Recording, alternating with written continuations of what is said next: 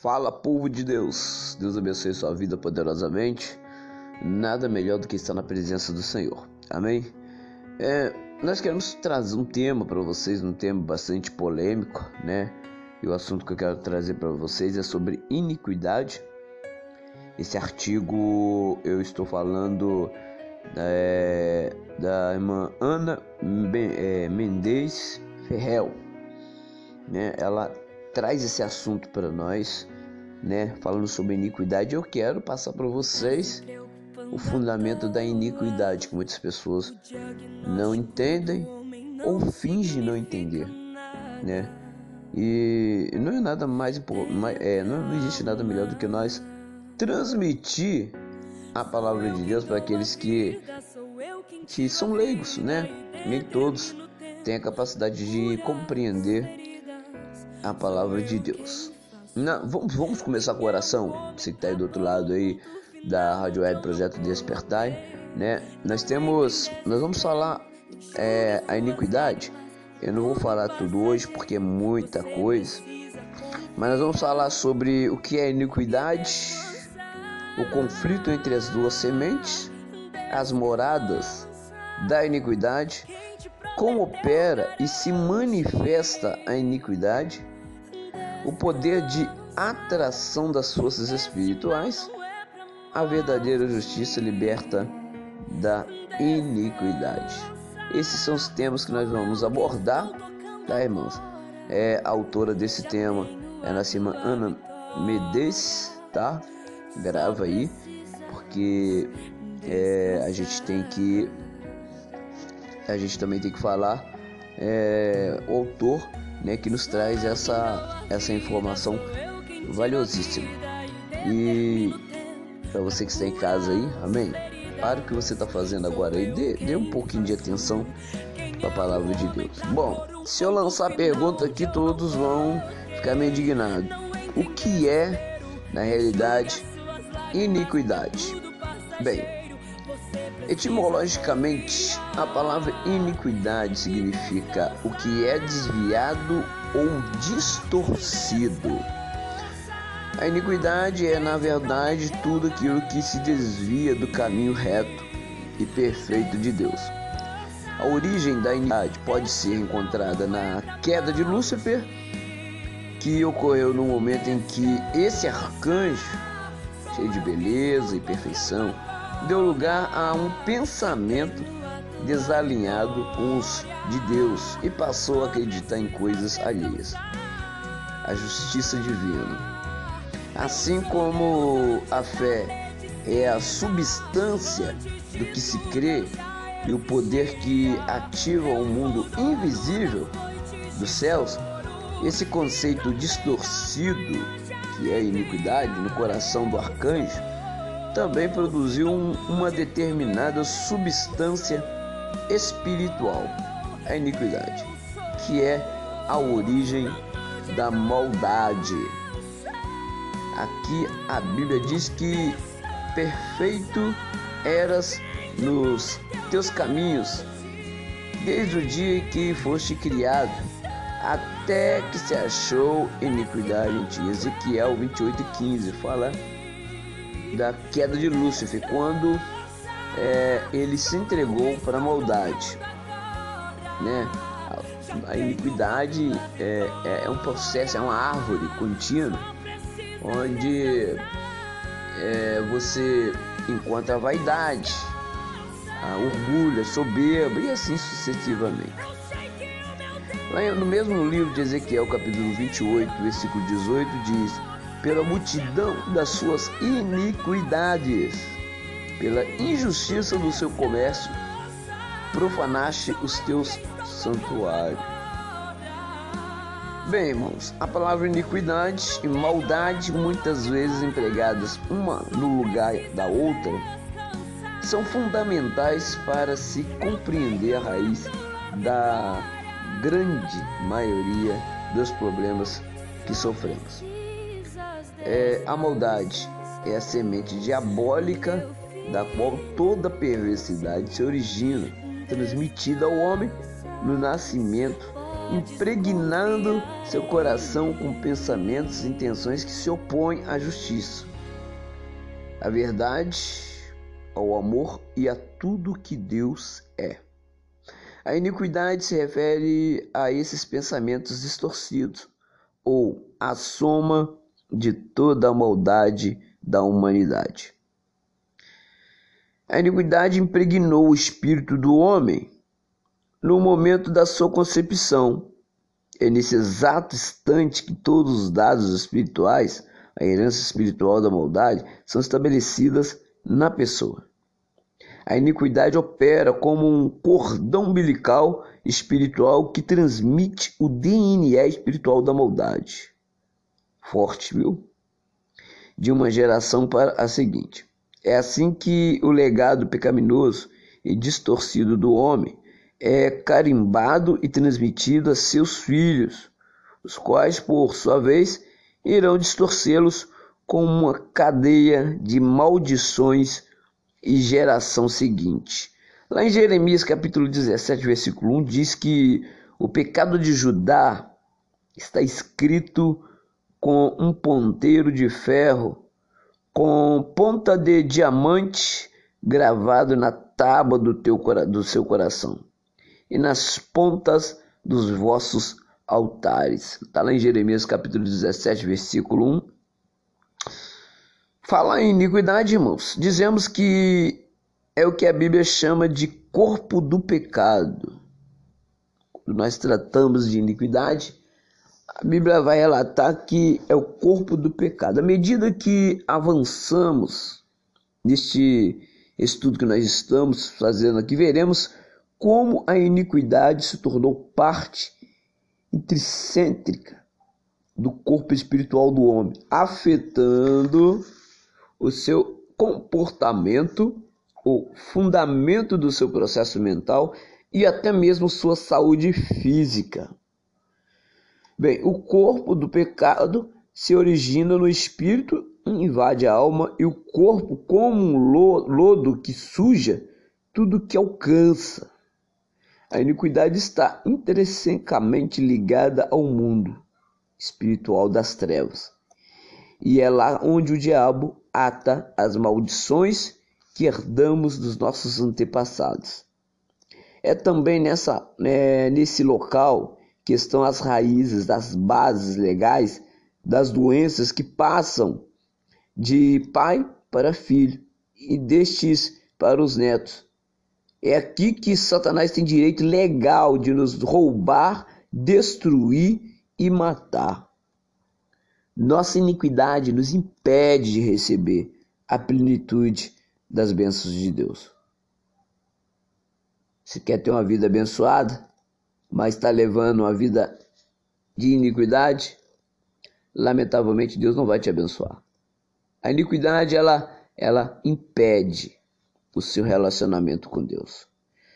Essa é a porta que o diabo tem sobre a vida de um ser humano, crente ou incrédulo. É através da iniquidade que o, o maligno, meu irmão, permeia o coração do homem para, para infligir todo tipo de desejos perversos e pecaminosos, também conhecidos como lascívia ou compiciências. Eu até recomendo você depois a ler todo Romanos capítulo 1, muito forte, que fala da iniquidade em geral. É, alma a alma a ponto de fazê-la ter atração pelo pecado Trata-se de uma força tão irresistível que é capaz de levar pessoas boas a cometerem os mais abomináveis pecados. É por isso que os filhos de alcoólatras, depois de certa idade, começam a ter um desejo incontrolável de pôr bebidas. Às vezes são filhos de cristãos ou pastores que, sem nenhuma razão aparente, começam a desenvolver tais inclinações pecaminosas. A razão disso se deve ao fato de a iniquidade continuar com raízes intactas. Vamos para a Bíblia. A Bíblia diz lá em Tiago, capítulo 1, versículo 14, é, versículo, capítulo, é, versículo, é, capítulo 1, versículo 1 ao, 14, ao 15, versículo 1, do 14 ao 15, desculpa, ao vivo assim mesmo, diz assim: Mas cada um é tentado quando atraído e engodado pela sua própria concupiscência. Depois, havendo a concupiscência concebido, dá à luz o pecado. E o pecado, sendo consumado, gera morte. Bem, o diabo não é o único que interfere na vida do homem através da iniquidade. Mas Deus também julga a iniquidade, uma vez que ela se opõe à justiça divina. E a causa constante, atrito em relação ao Senhor. A justiça, como parte de sua essência, julga tudo que se opõe a ela. E o propósito dos juízos de Deus é alinhar todas as coisas com sua vontade e justiça. Assim, se existirem caminhos distorcidos à justiça divina, como um ato contínuo de Deus, tratará provações, tribulações e etc.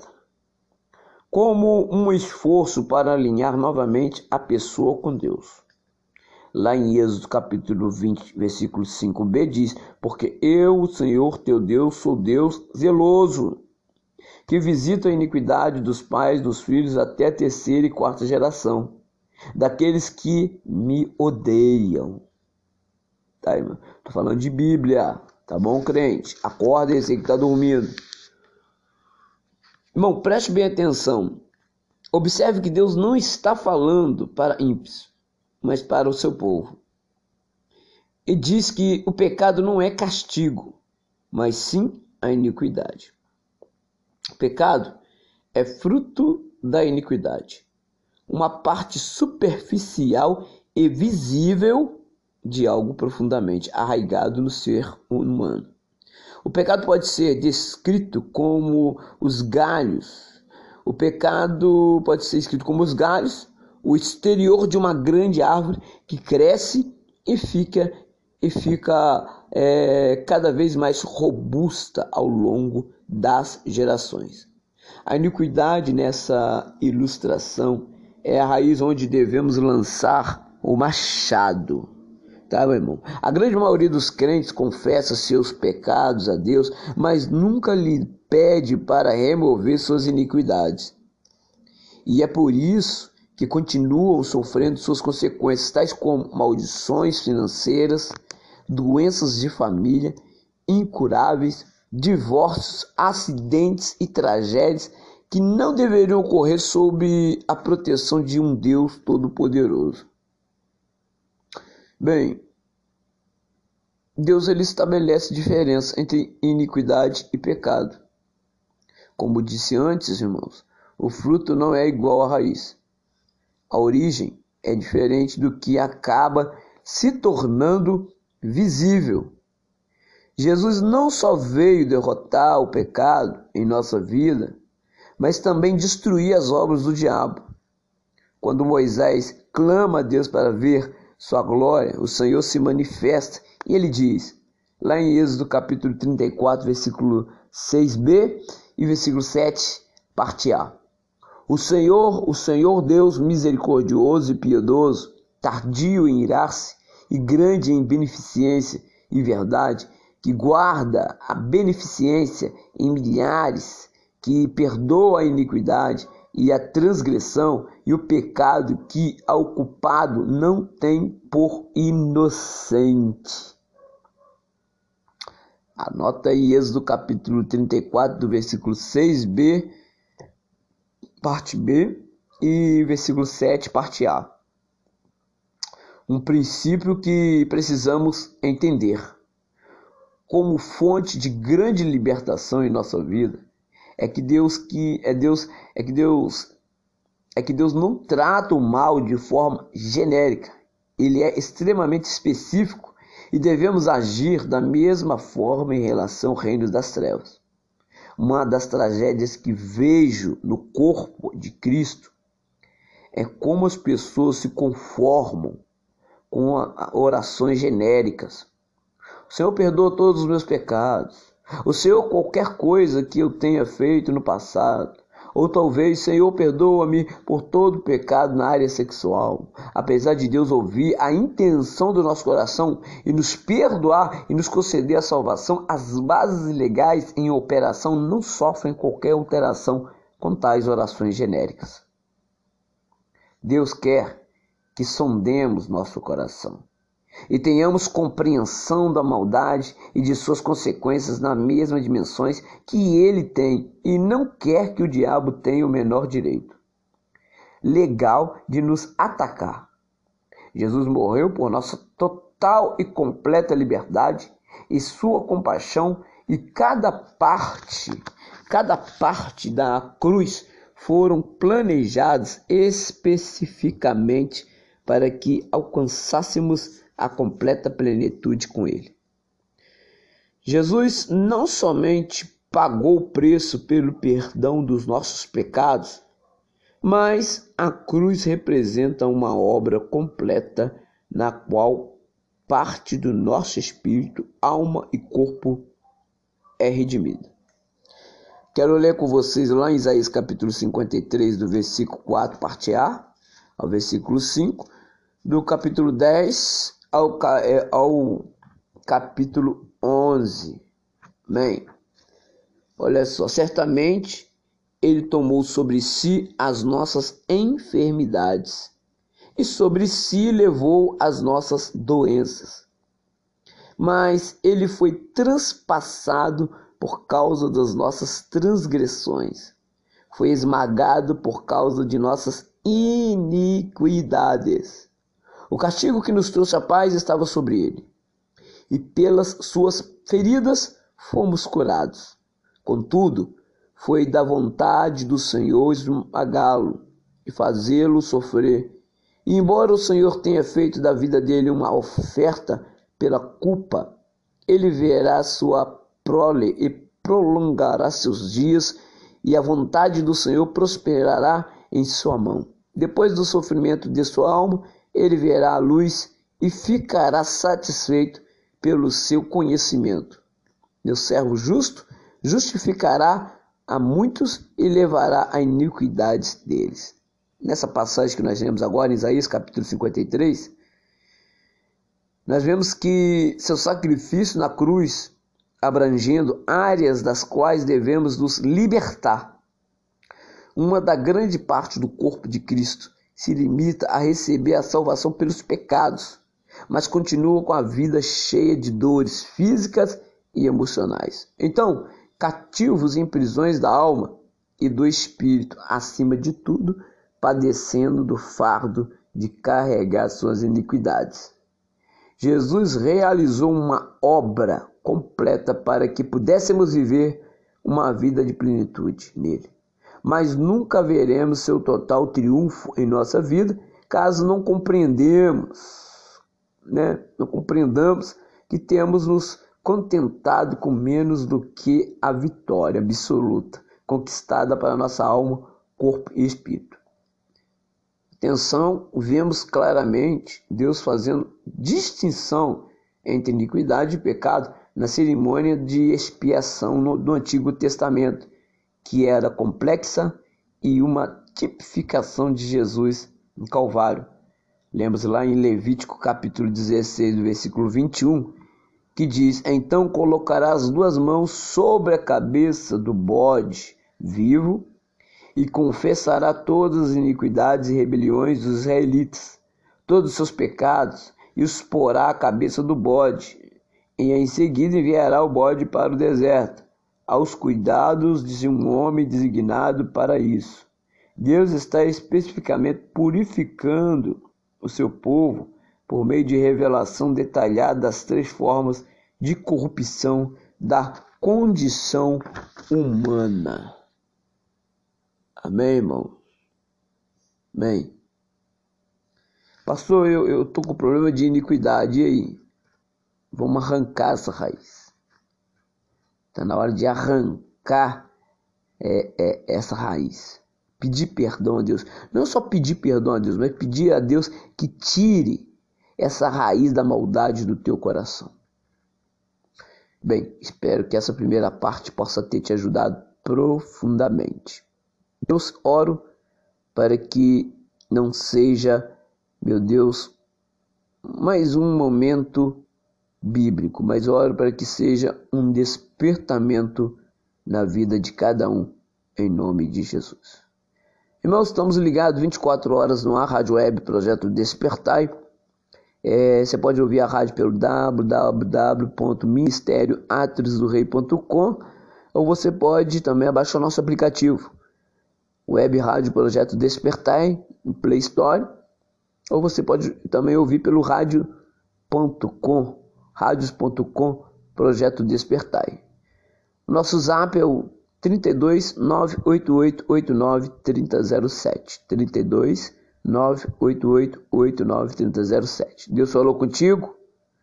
Estamos à disposição para atender você. A paz do Senhor Jesus.